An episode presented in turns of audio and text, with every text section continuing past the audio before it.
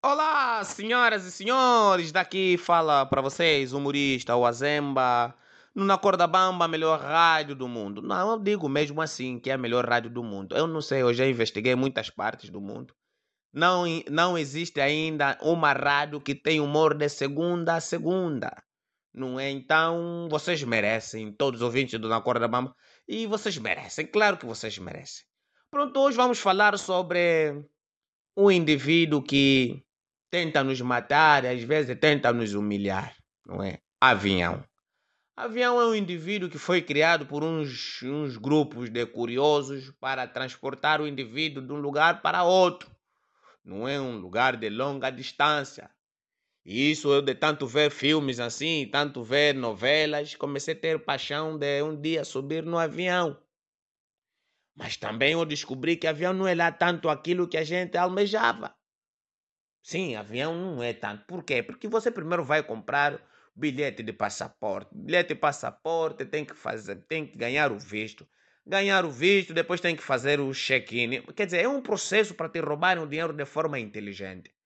E depois, só para você chegar até o, lá no voo, tem que passar numa, num, uns lados aí, polícias dali, tipo você carro, ok, tipo são trânsito, ok tem que tirar o cinto, tem que tirar o sapato, depois põe numa tigela, tipo vão, vão levar numa cozinha para lavarem as coisas.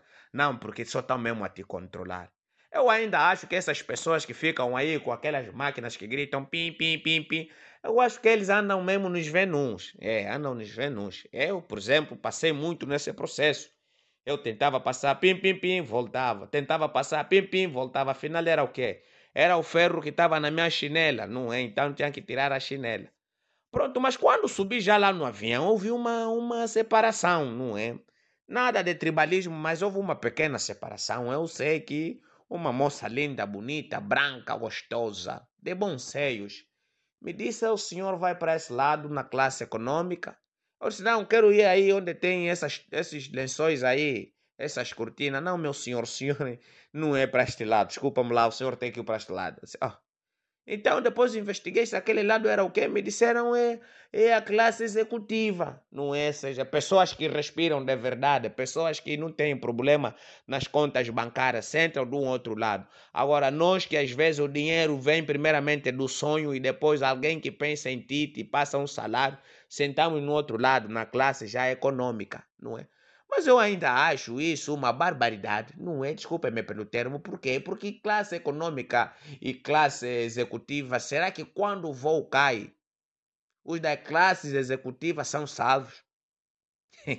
eu ainda acho isso desnecessário, mas pronto, não é? Há pessoas que têm apetite de gastar mesmo dinheiro, gosto de querer gastar mesmo só assim dinheiro. Tá?